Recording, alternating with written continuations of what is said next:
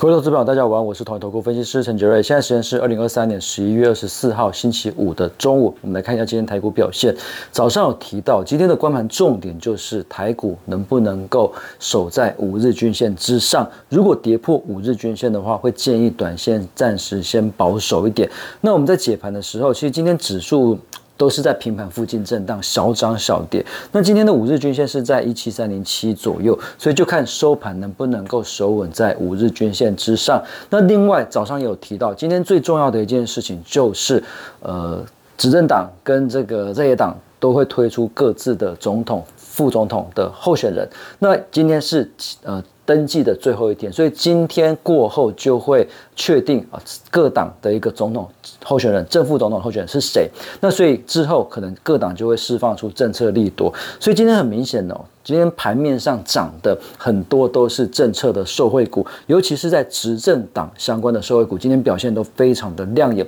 包括中信电这个今天是大涨了呃七 percent 以上。那另外像是一些军工股，像亚航今天表现的也很强。那一些储呃储能相关的，像亚力、像中信电，呃今天也都是盘面上的一个热门的一。个族群，所以很明显看得出来，就是在执政党相关的股票今天都有一些好表现。那当然，今天确实哦，就是在国民党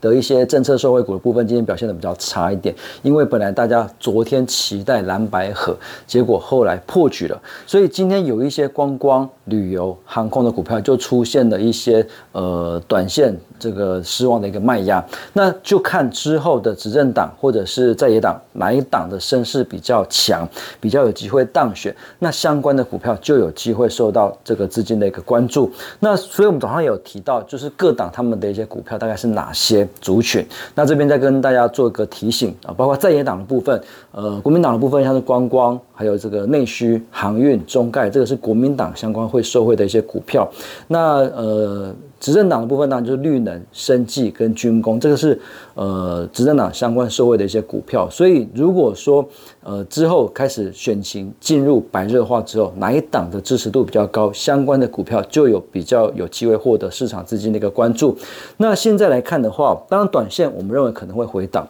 但是。也有提到万七这边会有一个非常强劲的支撑，所以万七是不太可能会去做跌破的。而且就过去来看的话，历史经验来看，其实选前呃的一个表现啊，其实普遍来讲是表现的不错。那所以其实现在距离总统大选也只剩一个多月的时间，那可能这一次刚好搭配到年底作战行情，还有这个选举政府的拉抬，所以我们还是比较偏多的。呃，来做这个建议。那当然，短线回档，所以最近的话，可能操作上不要去挑这种基期高的股票，因为短线假设回档，涨的很多的股票回的就会越深。所以最近大家也发现，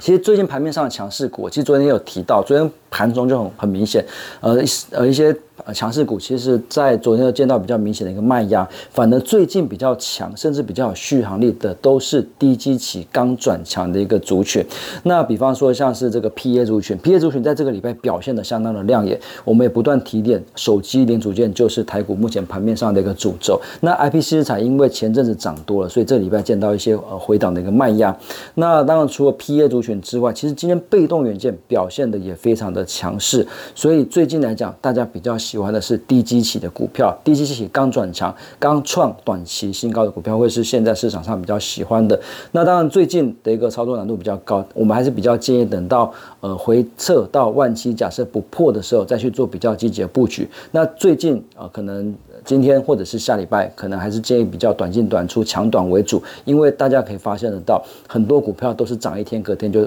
就转弱，所以最近的操作难度、操作节奏都比较快，比较难操作。那呃，我们会建议等到呃回档到万七不破，可能十二月的时候再去做比较积极的一个布局。那以上是今天的台股盘中分析，预祝各位投资朋友操作顺心。我们下次见。本公司与所推介分析之个别有价证券无不当之财务利益关系。本节目资料仅供参考，投资人应独立判断、审慎评估并自负风险。